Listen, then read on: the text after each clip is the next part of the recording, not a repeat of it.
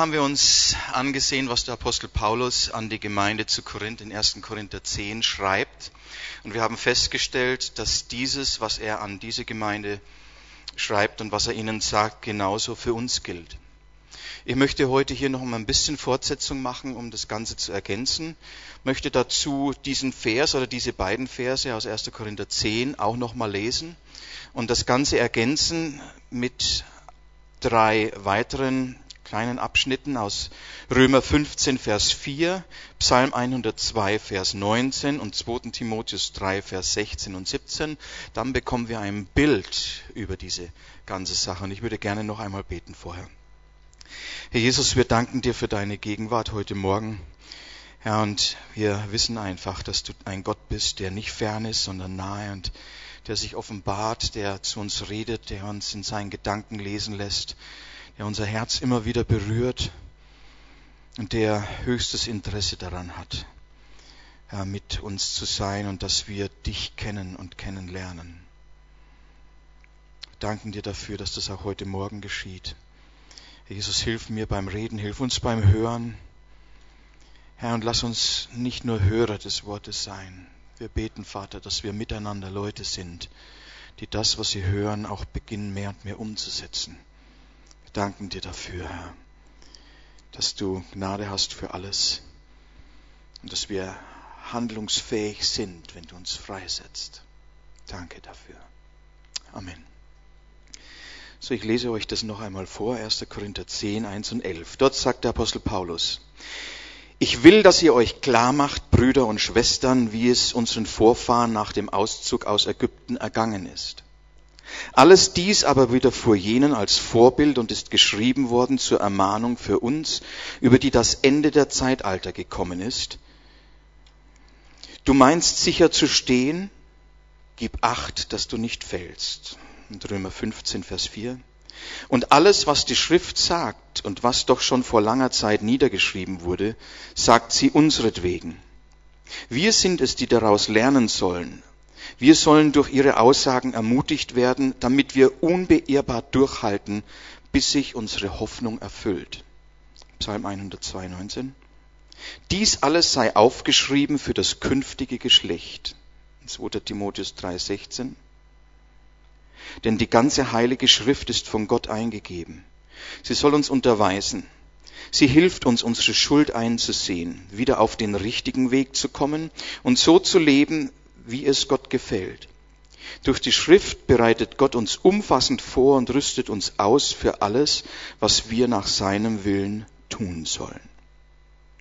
So der Apostel Paulus sagt hier bei den Korinthern, wenn wir heute auf unserem Weg mit Gott unterwegs sind, dann sollen wir auch immer wieder das betrachten und darüber nachdenken und das bedenken, was schon vor langer Zeit denen widerfahren ist, die vor uns mit Gott lebten lebten und mit ihm ihren Weg gingen. Und er weist dann dabei eben zurück auf das Alte Testament. Das Neue gab es ja noch nicht.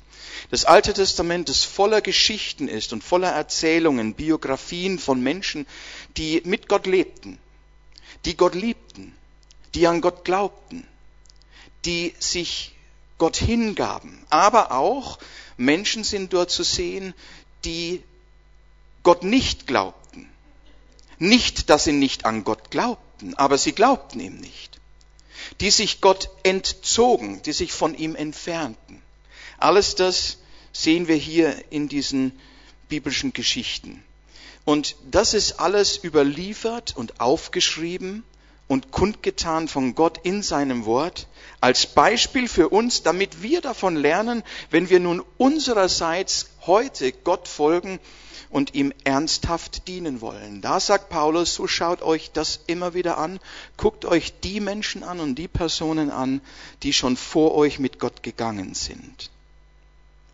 So die Geschehnisse, die Ereignisse, die uns in Gottes Wort aufgezeigt sind, die Biografien und Handlungsabläufe, die hier gezeigt werden, die Herzenshaltungen und Motive der biblischen Protagonisten, die einfach offenbar sind im Worte Gottes, die Gesinnungen und die Einstellungen dieser, dieser Leute, dieser Menschen, die geheimen und auch die offenbaren Haltungen und Standpunkte, die der Einzelne einnahm, die Entscheidungen, die sie getroffen haben, die Fehler, die sie gemacht haben. Die Zusammenhänge, in denen ihre Siege eingebunden waren, aber auch ihre Niederlagen und Versagen. Ihr Gehorsam Gott gegenüber, aber auch wo sie eigenwillig und selbstorientiert ihren Willen durchsetzen wollen. Alles das, sagt Paulus, sind reale Vorbilder, die das abbilden und aufzeigen und für uns anschaulich und nachvollziehbar machen, die darstellen und das widerspiegeln, was auch in uns sich ereignet, was sich in uns bewegt und was sich auch auf den Etappen, die wir mit Gott gehen, in unserem Leben in ähnlicher Weise oder im übertragenen Sinn abspielt. Und deswegen sagt er, wenn ihr etwas über euch selbst lernen wollt und über den Weg, den ich mit euch gehe, dann schaut euch die Vorbilder an, die schon vorher mit mir gegangen sind, die mit mir gelebt haben oder auch, wo Menschen nicht mit mir gelebt haben. So, und indem wir das betrachten und bedenken, das ist das Ziel von Paulus, sollen wir darüber nachdenken, sollen dem Guten nacheifern, das sie uns vorgelebt haben, das sollen wir zum Vorbild nehmen und nachahmen, wie Sie hier gelebt haben und gleichzeitig auch aus dem Negativen, aus den Irrtümern, die dort geschehen sind, äh, zu lernen, um nicht ebenfalls immer wieder die Fehler zu machen, dieselben Fehler zu machen, die auch Sie gemacht haben, so wie Sie. Das soll eben nicht geschehen. Hier wird ein Lernprozess und eine Unterstützung des Lernens der Nachfolge aufgezeigt, die einen, einen ganz starken Eindruck hinterlassen kann, wenn wir verstehen, um was es hier geht. So, und im Neuen Testament sehen wir jetzt darüber hinaus, dass Paulus die Gläubigen immer wieder anspricht, nicht nur zurückzuschauen und die Gläubigen anzusehen, die vor ihnen gelebt haben, sondern jetzt sagt er gleichzeitig, nehmt mich zum Vorbild, schaut auf mich, sagt er. Er fordert die Gläubigen auf, seinem Beispiel zu folgen und dem Beispiel derer, die so wandeln wie er. ist auch interessant. In Philippa 3, Vers 17 lesen wir dann zum Beispiel, es kommt mehrere Male, da sagt er, seid miteinander meine Nachahmer, Brüder, und seht auf die, welche so wandeln, wie ihr uns zum Vorbild habt. Oder in 1. Korinther 11, Vers 1 sagt er, seid meine Nachahmer, wie auch ich Christi Nachahmer bin.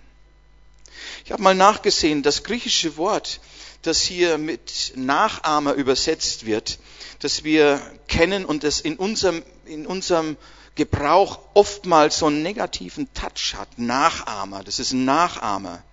Dieses Wort heißt im Griechischen Mimetes. Mimetes, das kennen wir alle, denn unser deutscher Begriff Mime ist davon abgeleitet. Oder auch das Verb imitieren kommt daher. So, hier geht es um den Mimetes, den Nachahmer. Der Mimetes ist ein Nachahmer. Und im biblischen Sprachgebrauch ist das ein, etwas, was absolut gut ist. Das ist nichts Negatives. Das hat nichts mit einem Trittbrettfahrer zu tun oder so etwas. So im biblischen Sinn ist der Mimetes jetzt jemand, der etwas abbildet der etwas darstellt, etwas verkörpert, der etwas wiedergibt, was ein anderer vorgemacht hat. Und diesem Beispiel folgt der Mimetes, der Nachahmer. Und das hat hier in diesem Zusammenhang einen absolut positiven Klang. Deswegen weist auch Paulus immer wieder darauf hin. Seid Nachahmer, seid Nachahmer. So einem, einem Vorbild oder einem einem Beispiel zu folgen, das heißt dem zu folgen, was ein anderer zuvor schon gezeigt und vorgemacht hat, fällt uns in der Regel viel leichter und ist eine starke, eine wirksame, eine wichtige Hilfe und eine Hilfestellung, wenn es darum geht, etwas zu lernen, um selbst so zu handeln, um selbst so zu werden. So, wenn ich zum Beispiel auf der Gitarre einen neuen Lauf üben möchte oder ich möchte einen neuen Akkord einüben und lernen, dann ist es für mich viel einfacher, wenn ich jemand habe, der mir Schritt für Schritt genau zeigt, wie das funktioniert, was ich tun muss. So wie der Fingersatz zum Beispiel ist, ja, bei einem Lauf oder bei einem Akkord. Wenn mir gezeigt wird, anschaulich, bildlich, wo welcher Finger aufgesetzt werden muss, welche Seite gedrückt wird, auf welchem Bund, auf welcher Höhe am Griffbrett, welche Seiten gedämpft werden müssen und wie das Ganze dann auch noch klingen soll und so weiter. Hm? So, und da muss ich dann genau hinsehen, um das zu verfolgen. Und es geht am, alles, am Anfang alles sehr langsam. Das geht alles in Zeitlupe. Wirklich so langsam, sonst kannst du das nicht verfolgen. Die Kerle spielen ja so schnell. Hm? So, und du musst genau hinsehen. Die Geschwindigkeit am Anfang ist relativ eben niedrig, damit man folgen kann. Du musst es sehen können, du musst tatsächlich sehen können, was geschieht hier überhaupt. Und dann gilt es durch das, was ich sehe, das aufzunehmen, damit ich überhaupt diesem Beispiel folgen kann. So, und indem ich jetzt nachahme langsam, was mir hier so gezeigt und vorgemacht wird, lerne ich in dem Maß meiner eigenen Übewilligkeit das vorgegebene Beispiel selbst zu verwirklichen. Ist klar, oder? So geht es. Man kann ganz, ganz vieles lernen. Wenn man genau hinschaut, und die Willigkeit besitzt, das nachzuahmen und nachzumachen. So, und darum geht es.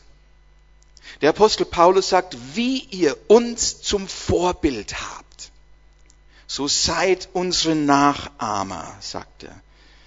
Wir sollen das auch so machen. Wir sollen auch so werden. Wir sollen diesem Vorbild folgen und so werden, wie dieses Vorbild eben ist. Das Wort, das hier für Vorbild steht, ist auch interessant. Das kennen wir auch. Das heißt im Griechischen Typos. Kennen wir, gell? Ist doch typisch.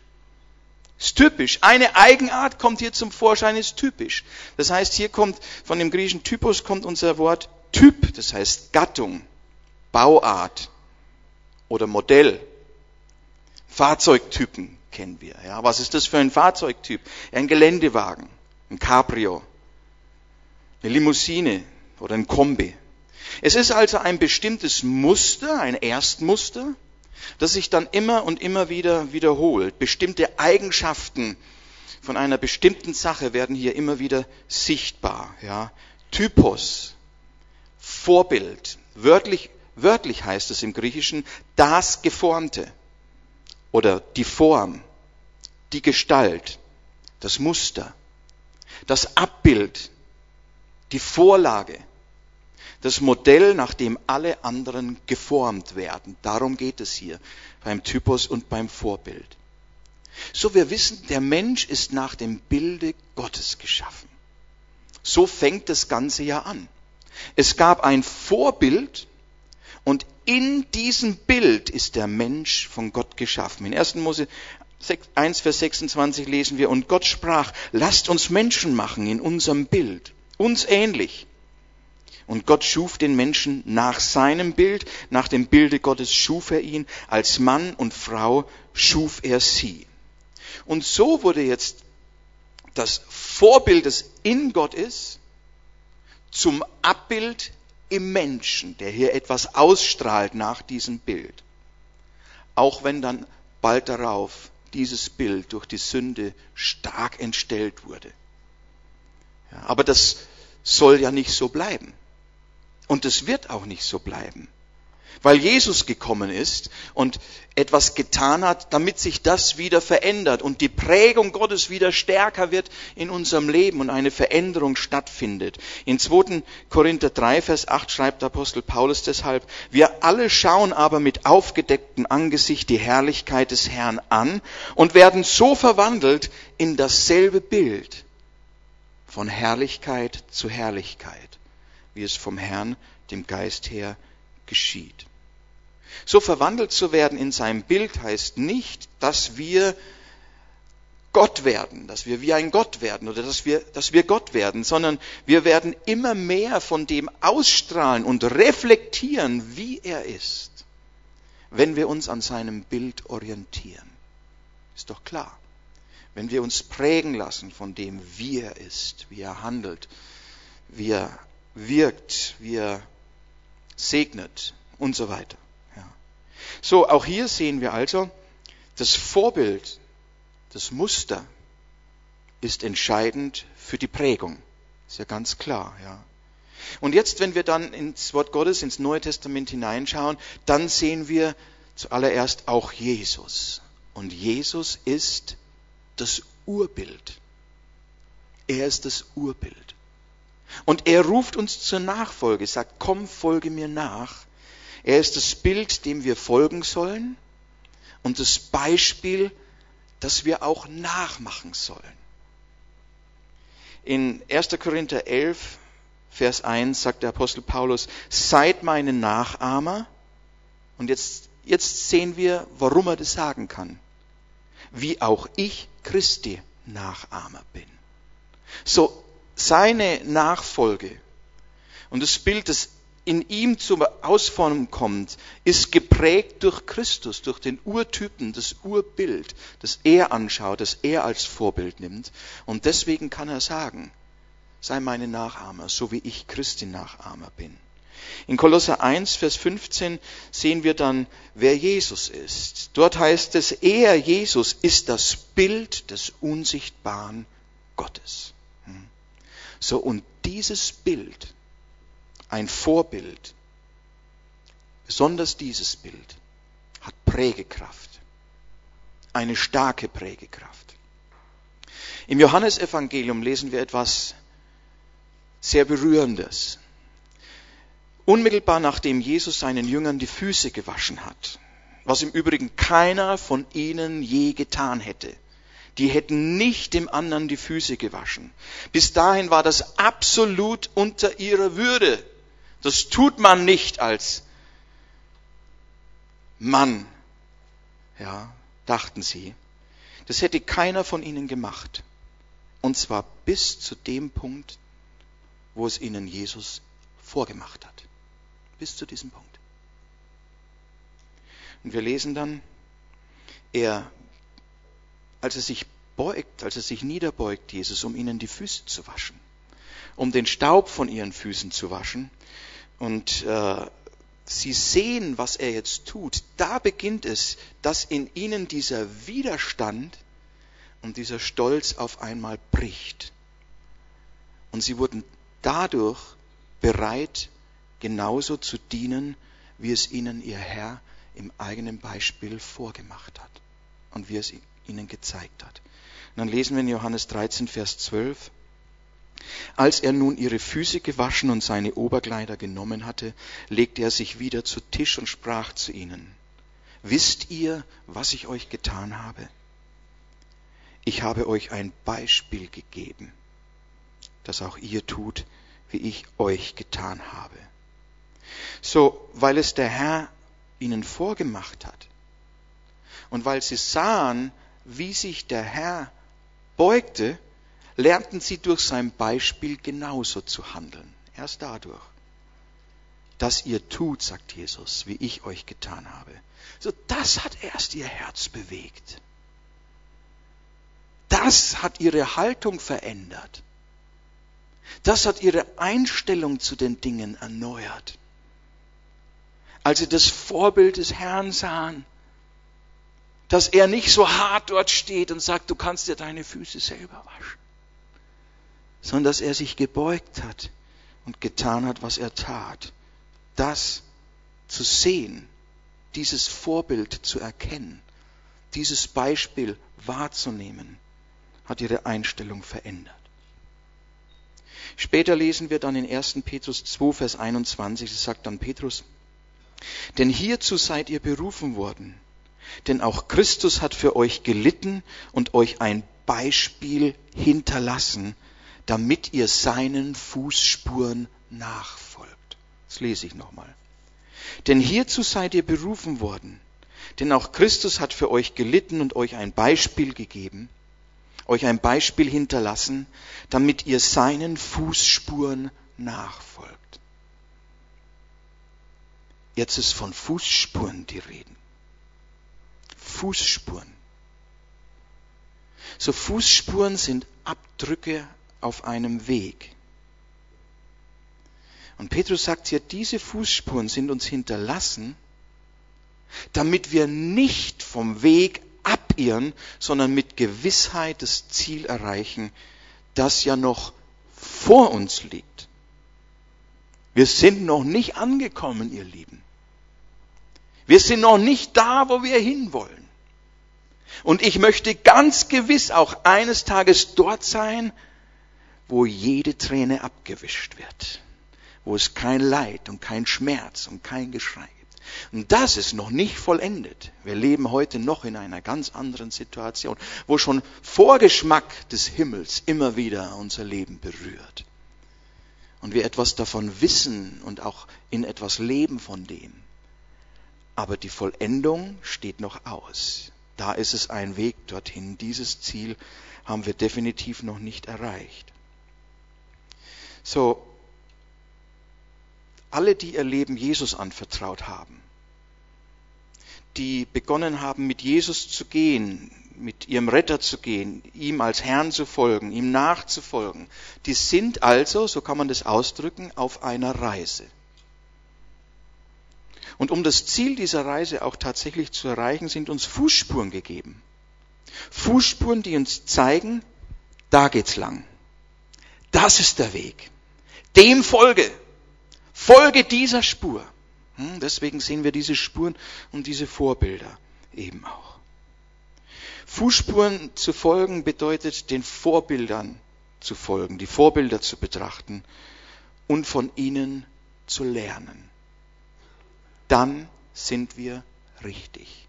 Macht es so, wie es ich mache, sagt Paulus. Und schaut die an, die vor euch mit Gott gegangen sind. So wie das Volk Gottes damals und die Jünger im Neuen Testament, so sind auch wir heute, die Jünger heute, auf einer Reise. Und diese Reise hat einen Anfang und hat ein Ziel, eine Vollendung.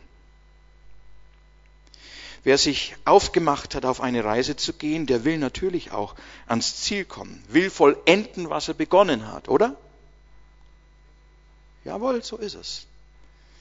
Ich sage nicht, ich möchte da und dahin und äh, dann, wenn es nicht geschieht, ist das egal, sondern nein, dann habe ich das Ziel verfehlt.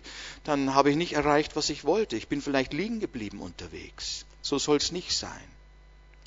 So, wir wollen unterwegs eben nicht liegen bleiben. Wir wollen nicht stecken bleiben, das Ziel nicht aus den Augen verlieren oder irgendwo auf der Strecke bleiben, ohne das Ziel zu erreichen. Das will keiner von uns. Das wollen wir nicht und das sollen wir auch nicht. Jetzt lesen wir im Hebräerbrief Kapitel 6, Vers 11 und 12. Da heißt es, wir wünschen aber sehr, dass jeder von euch denselben Eifer um die volle Gewissheit der Hoffnung bis ans Ende beweise damit ihr nicht träge werdet, sondern Nachahmer, da haben wir es wieder, Nachahmer derer, die durch Glauben und Ausharren die Verheißung erben. Auch hier wird wieder deutlich, das Ende wird gekrönt. Der Anfang ist wichtig, aber das Ziel zu erreichen ist äußerst wichtig, ist äußerst entscheidend. In Hebräer 3, Vers 14 lesen wir, denn wir sind Teilhaber des Christus geworden, wenn wir die anfängliche Zuversicht bis zum Ende standhaft festhalten und nicht unterwegs sagen, naja, nach mir die Sinnflut. Und in Philipper 3, Vers 13 bis 17 lesen wir jetzt von Paulus, dass auch er in derselben Situation stand und auch hier als Beispiel fungiert. Und er schreibt, Brüder, ich denke von mir selbst nicht, er weist ja immer auf sich, ich denke von mir selbst nicht, es ergriffen zu haben. Es ist erstaunlich, der Mann, der diesen tiefen Einblick in die Geheimnisse Gottes hatte, sagt, ich habe hier nicht alles ergriffen, das, ich bin noch nicht am Ziel, ich bin noch nicht so weit. An einer anderen Stelle sagt, aber ich bin von Christus ergriffen. Ja, ich bin an ihm, weil er mich hält und er mich gezogen hat. Und hier sagt der Brüder, ich denke von mir selbst nicht, es ergriffen zu haben. Eines aber tue ich. Ich vergesse, was da hinten, strecke mich aber aus nach dem, was vorn ist und jage auf das Ziel zu, hin zu dem Kampfpreis der Berufung Gottes nach oben in Christus Jesus. So viele nun vollkommen sind, das Wort ist ein bisschen missverständlich, da heißt es Teleos. Vollkommen wird hier in dem Fall mit vollkommen übersetzt, heißt aber in, im Vollumfang vollständig, reif, mündig. So viele nun mündig sind, reif sind, lasst uns darauf bedacht sein, das Ziel nicht aus den Augen zu verlieren auf das Ziel zuzugehen, aktiv, uns Beispiele zu nehmen. So, deine Reise hat an einem ganz bestimmten Punkt begonnen. Und sie wird so lange anhalten, bis du diese Welt verlässt. Oder bis unser Herr wiederkommt, bis dann das Ziel schließlich erreicht ist. In Hebräer 3, Vers 14 lesen wir, denn wir haben hier keine bleibende Stadt, sondern die zukünftige erstreben wir. Da streckt man sich aus. Das ist das, was wir suchen. Und in Philipper 3, Vers 20 schreibt Paulus, denn unser Bürgerrecht ist in den Himmeln, von woher wir auch den Herrn Jesus Christus als Retter erwarten. So, das ist das Endziel, Final Destination, der Zielort unsere Reise. Wir können also sagen, wir sind unterwegs, wir sind auf dem Weg, aber wir sind noch nicht angekommen. Und deshalb ist es so wichtig, das Ziel nicht aus den Augen zu verlieren. Wer einen Weg zurücklegt, der will auch das Ziel erreichen. Er unternimmt keine Fahrt ins Blaue, wo er nicht weiß, wo er dann letztendlich ankommt. So, du musst wissen, wo du hin willst, um das Ziel nicht aus den Augen zu verlieren. Du brauchst einen Zielort und musst dann den Fußspuren folgen, die eingegraben sind und den Weg weisen und dir helfen, nicht vom Weg abzuweichen. Und darauf gilt es zu achten nicht vom Weg abzukommen, nicht in eine Sackgasse zu geraten.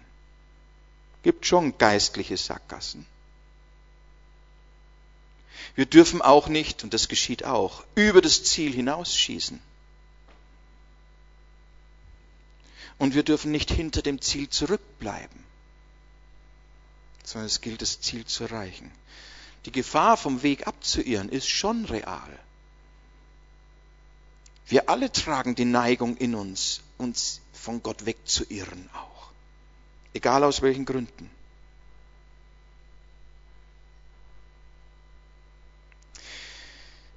Letzte Woche habe ich das Ziel verpasst einmal.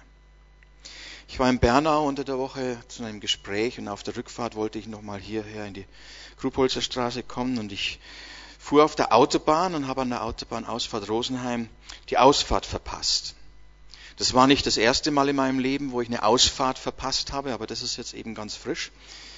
Äh, ich war unterwegs und unmittelbar vor der Ausfahrt Rosenheim ist momentan eine Baustelle. Und es ging alles so schnell, als ich merkte, dass ich rechts raus muss, war ich schon vorbei.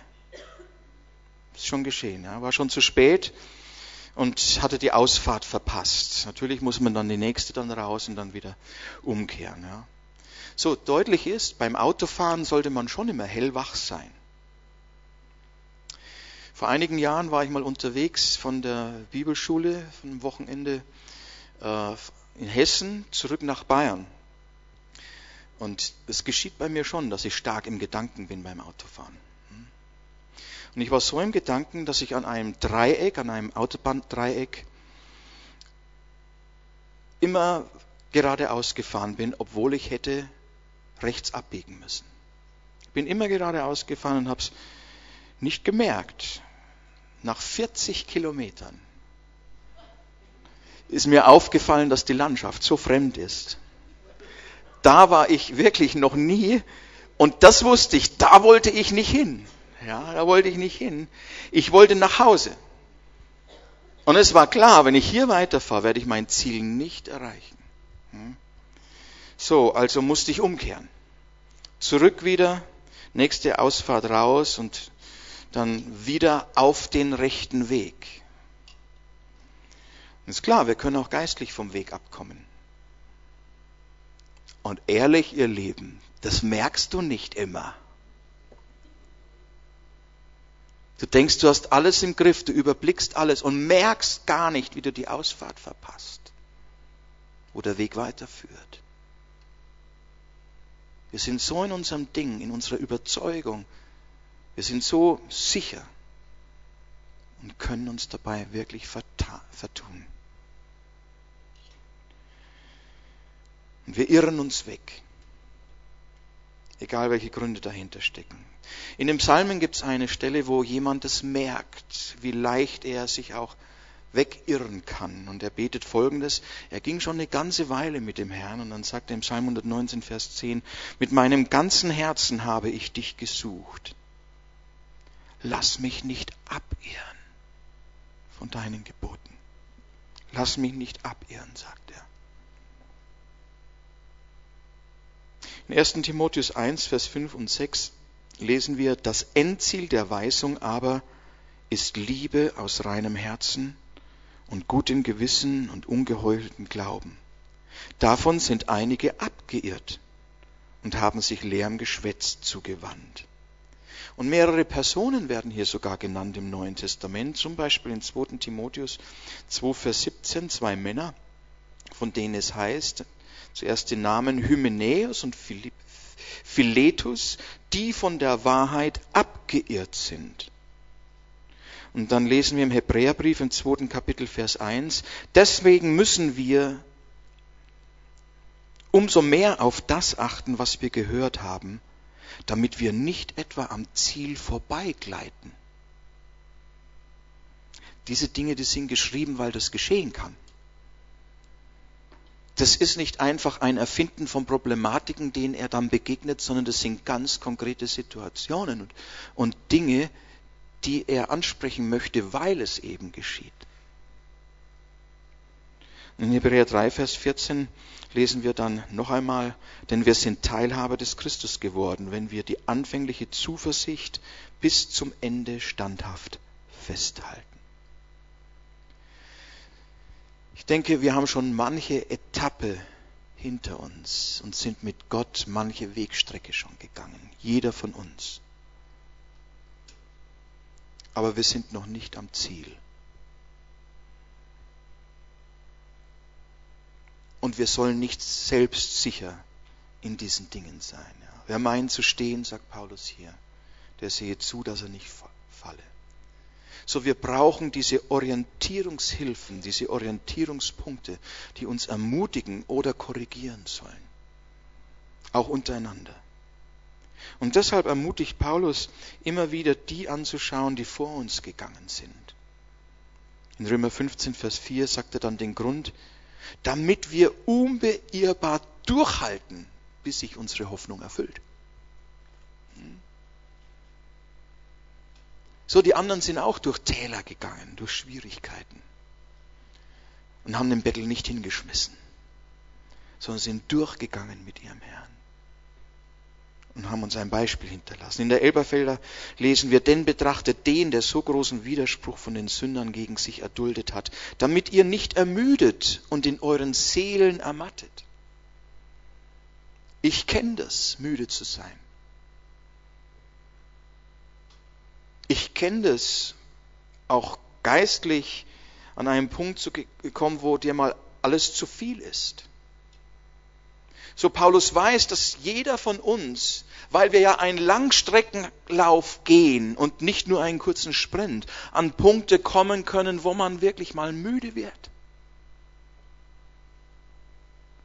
Wo man sich vielleicht auch mal verfranst hat wo wir an einer Stelle stehen, an die wollten wir eigentlich nicht, aber wir sind dort angekommen. Und wir sind ermüdet darüber und vielleicht auch enttäuscht und das Weitergehen fällt schwer. Und hier sagt er jetzt, schaut euch die Leute an, die ähnliches schon wie ihr erlebt haben. Der Herr hat sie durchgebracht. Sie waren vielleicht mit ihren Kräften am Ende, so wie du auch. Und mit ihren Möglichkeiten. Aber Gott hat sie durchgebracht. Und das ist wie eine Spritze. Wenn du siehst, hey, ich muss auch nicht stehen bleiben und stecken bleiben hier, sondern es wird weitergehen, damit eure Seelen, damit ihr nicht ermüdet und in euren Seelen ermattet.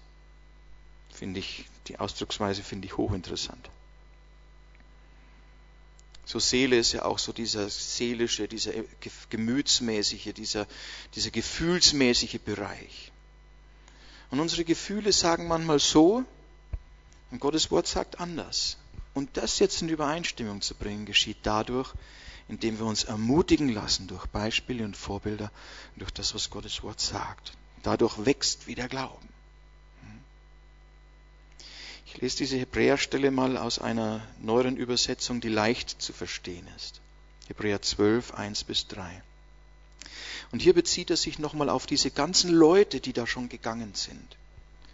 Er sagt, wir sind also von einer großen Schar von Zeugen umgeben, deren Leben uns zeigt, dass es durch den Glauben möglich ist, den uns übertragenen Kampf zu bestehen.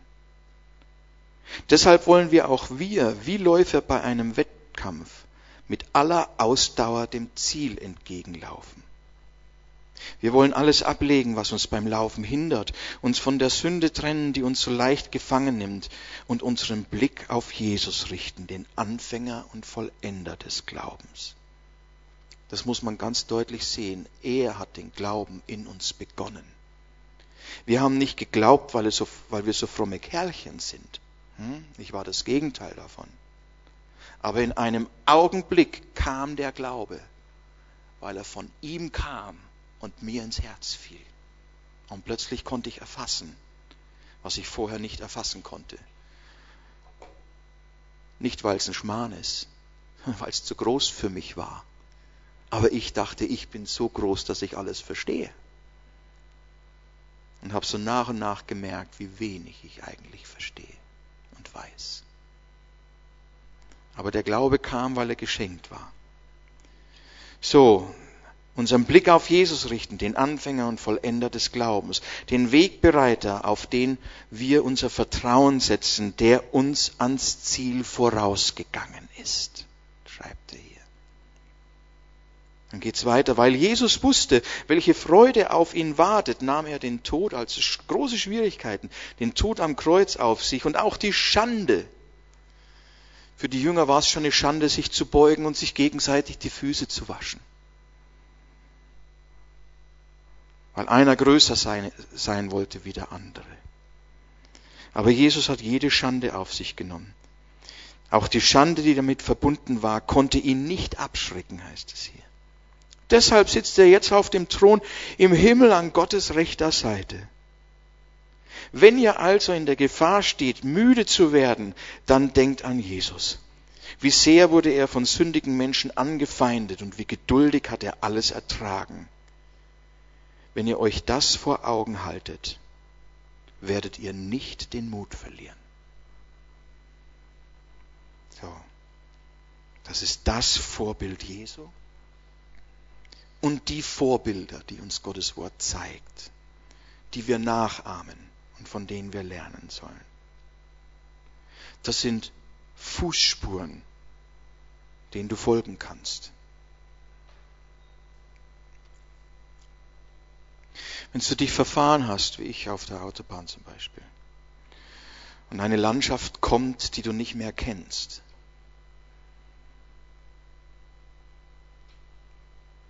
das ist auch denen vor uns schon passiert, dann darfst du umkehren. Da ist noch nicht aller Tage Abend, noch lange nicht. Oder wenn du erkennst, dass da Unwilligkeit in deinem eigenen Herzen ist, Unwilligkeit, dich zu demütigen, dich zu beugen wie die Jünger, Füße zu waschen. Dann schau das Beispiel an, das dir zeigt, wie es geht. Und die Kraft dieses Beispieles, die verändert.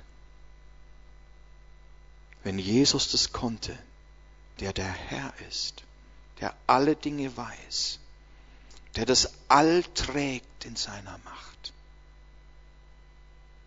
der diesen Schritt gehen kann. Wer bin ich, dass ich das nicht tun kann? Hm?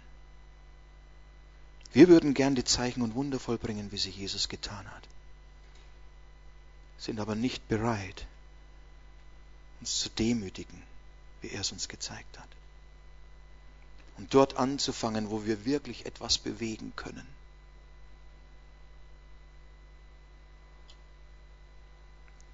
Ihr Lieben, sein Bild hat Prägekraft, wenn wir das anschauen. Ich kann mich erinnern, ich saß einmal am Strand an der Adria, habe geweint wie ein kleines Kind. Morgens um fünf, halb sechs. Geweint wie ein kleines Kind, weil ich etwas loslassen musste. Manchmal erleben wir schmerzhafte Dinge. Und dann ist es nicht so leicht, es loszuwerden. Und ich saß dort und habe mein ganzes Leid dem Herrn geklagt und habe mir auch erlaubt zu weinen dabei. Und bin nicht damit fertig geworden.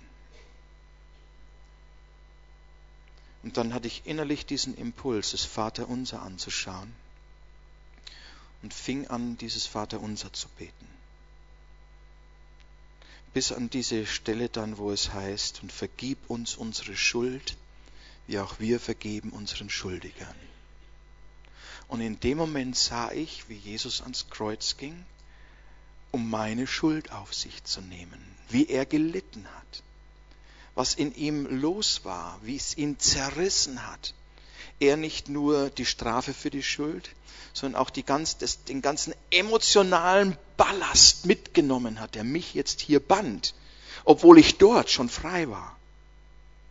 Und als ich das sah, dass er sich so gebeugt hat für die Schuld und Sünde, für die Verletzungen, die geschehen und auch für die Emotionen, die das auslöst letztendlich, die uns dann wiederum binden und manchmal hindern, den Weg zu gehen und loszulassen, zu vergeben, zu segnen.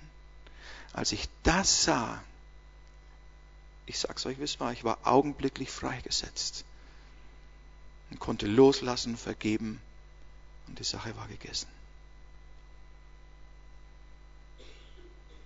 Das Vorbild. Er hat sich gebeugt und die Füße gewaschen. So, sein Bild hat Prägekraft, Kraft zur Veränderung. Und seine Fußspuren, die geben uns Halt, wenn wir darin wandeln. Und deshalb wirst du das Ziel erreichen. Selbst wenn er dich einmal dahin führt, wo du noch nicht warst und die Landschaft nicht mehr kennst. Solange du dich in seinen Fußspuren bewegst, bist du richtig. Da bist du richtig. Da brauchen wir keine Angst zu haben. Und deswegen sagt er nicht, schaut auf euch, damit ihr das Ziel erreicht, sondern schaut auf ihn, damit ihr das Ziel erreicht und betrachtet die Vorbilder und bewegt euch dann in den Fußspuren, die er euch vorgemacht hat. Ich muss nicht auf neues Land gehen, sondern jeder Schritt, den ich tue, folge ich den Fußspuren Jesu. Mhm. Und wenn ich dann da bin, auch wenn es vielleicht an der einen oder anderen Stelle Demütigung oder was auch sonst bedeutet, kann ich hier in großer Freiheit mich bewegen und gehen. Und darf darüber hinaus sicher sein, dass dort nicht Endstation ist weil ich jetzt vielleicht mich so gedemütigt habe, sondern im Gegenteil, das war der nächste Schritt vor dem nächsten Schritt, um das Ziel zu erreichen. Wir werden ankommen, wenn wir den Fußspuren folgen und wenn wir so Jesus nachfolgen. Und das ist gemeint. Und das wünsche ich jedem von uns, dass wir nicht nur eine Wissensprägung haben, wo wir die Bibel zitieren können und viele Bibelstellen zitieren können und immer wissen, was zu tun ist. Das führt schnell zu einer pharisäischen Haltung auch unter Umständen.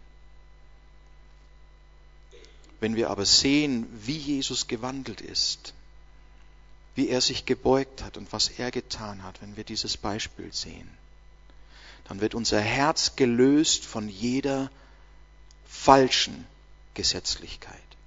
Am Gesetz Gottes gebunden zu sein ist gut. Hm, wir als Charismatiker und Pfingstler, wir sagen, ja, das ist gesetzlich. Gesetzlich. Das Gesetz Gottes ist nicht aufgelöst. Jesus ist gekommen, um zu erfüllen. Und er ruft uns dazu, in den Geboten Gottes zu wandeln. Und wie wandeln wir? Indem wir seinen Fußspuren nachfolgen. Dann kommen wir ganz sicher ans Ziel. Ist das gut? Das ist gut. Das ist gut. Weiß nicht, wo du heute stehst. Hm? Vielleicht ist der eine oder andere da, der empfindet sich in einer Sackgasse. Oder meint, er wäre vielleicht irgendwo falsch abgebogen. Vielleicht bist du nicht falsch abgebogen. Vielleicht ist es tatsächlich ein Weg, den Gott dich führt, den du aber noch nicht kennst bisher. Wo er etwas gekreuzt hat, was nicht deinen Vorstellungen entspricht. Das kommt auch vor. Aber sobald du und solange du seinem Beispiel folgst, wird er dich sicher ans Ziel führen, egal wo du heute stehst. Mhm. So auf dem Weg mit Gott ist es häufig so, dass es anders kommt, als man denkt. Warum? Weil er uns nicht jede Etappe im Einzelnen vorher genau sagt. Wenn er das tun würde, würden wir keinen Schritt gehen. Wir hätten viel zu viel Angst. Weil er uns nicht nur über Höhen führt, sondern auch durch Tiefen und über Höhen ans Ziel. Und je mehr wir wissen würden von vornherein, desto schwieriger wäre es für uns, uns zu entscheiden. Aber er sagt nicht, ich sage dir jetzt alles, damit du Bescheid weißt, sondern er sagt, schau auf mich und vertraue mir, ich weiß Bescheid und folge mir nach. So, und das genügt. Glauben bedeutet ihm zu vertrauen und sicher zu sein, dass er den Weg kennt. Selbst dort, wo ich Dinge aus den Augen verliere und nicht mehr genau weiß, wo bewege ich mich jetzt. Aber solange ich nur ihn sehe, ihn anschaue, sein Vorbild sehe, bin ich richtig. Und du auch. Hm? Und du auch. Lass uns aufstehen.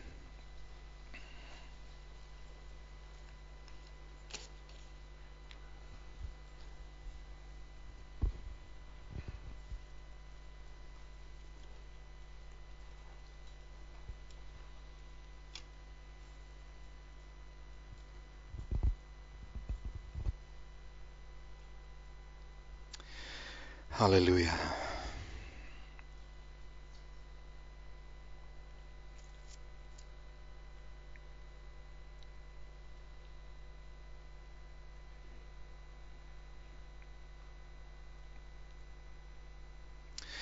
Jesus, ich bin so froh, dass du deutlich machst in deinem Wort, dass wir nicht nur irgendwie auf einer Reise, auf einem Weg sind, sondern dass du selber der Weg bist.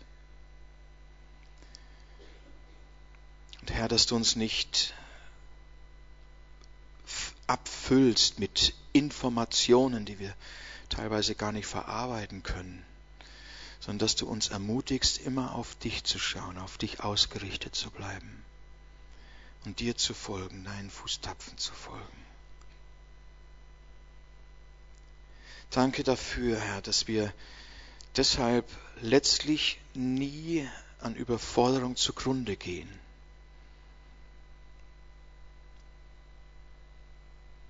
Herr, weil uns die Dinge entgleiten oder erschlagen, weil es zu viel ist, sondern weil du uns immer nur so weit führst und so weit heranziehst und weiterführst, wie wir gehen können.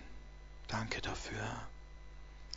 Jesus, und ich danke dir, dass mit dem Beginn des Glaubens auch die Vollendung in deinem Plan schon impliziert ist, weil du der Anfänger und Vollender des Glaubens bist und der Garant für uns, das Ziel zu erreichen.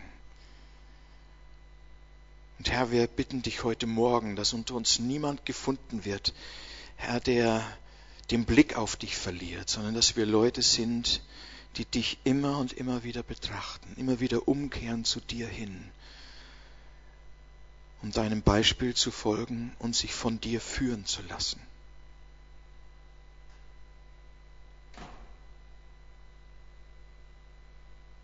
Jesus, ich bin so froh, dass du es gut meinst mit jedem. Und dass du es gut machst. Auch bei jedem. Herr, wo wir Dinge verbocken und nicht auf die Reihe kriegen, Herr, da ist deine Hand, die heilende Hand, die letztlich alles zum Guten führt. Und darauf wollen wir schauen, auf deine Hände, Herr, und auf deine Fußstapfen und auf dein Vorbild. Herr, wie du dich gebeugt hast und was du getan hast. Danke dafür. Der Jesus, ich bete heute Morgen für jeden, der irgendwo sich verlaufen hat, sich in einer Sackgasse vielleicht wähnt, eine Ausfahrt verpasst hat oder irgendwie die Orientierung verloren hat. Heiliger Geist, ich bete, dass ab diesem Moment heute Morgen jeder wieder eine neue Perspektive bekommt, weil du dich zeigst und du dich nicht versteckst, weil du sichtbar bist und weil du der Orientierungspunkt unseres Lebens bist und die Ermutigung und die Hoffnung unseres Lebens. Und Vater, wir beten, dass niemand da ist, der diese Hoffnung nicht ergreift, sondern dass wir uns alle miteinander festmachen in dir. Und dir danken, Herr Jesus, dass du derjenige bist, der als unser guter Hirte und als unser Herr und als unser König den Überblick hat und der Garant des Zieles ist, das wir erreichen werden mit dir. Danke dafür. Danke, Jesus.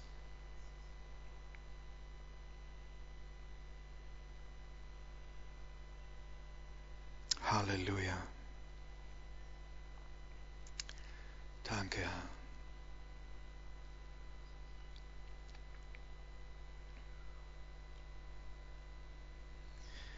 Ich würde gerne noch ein Lied mit uns singen. Sing das mal nicht nur als Lied, sondern als echtes Bekenntnis, weil du auf den schaust, den du bekennst.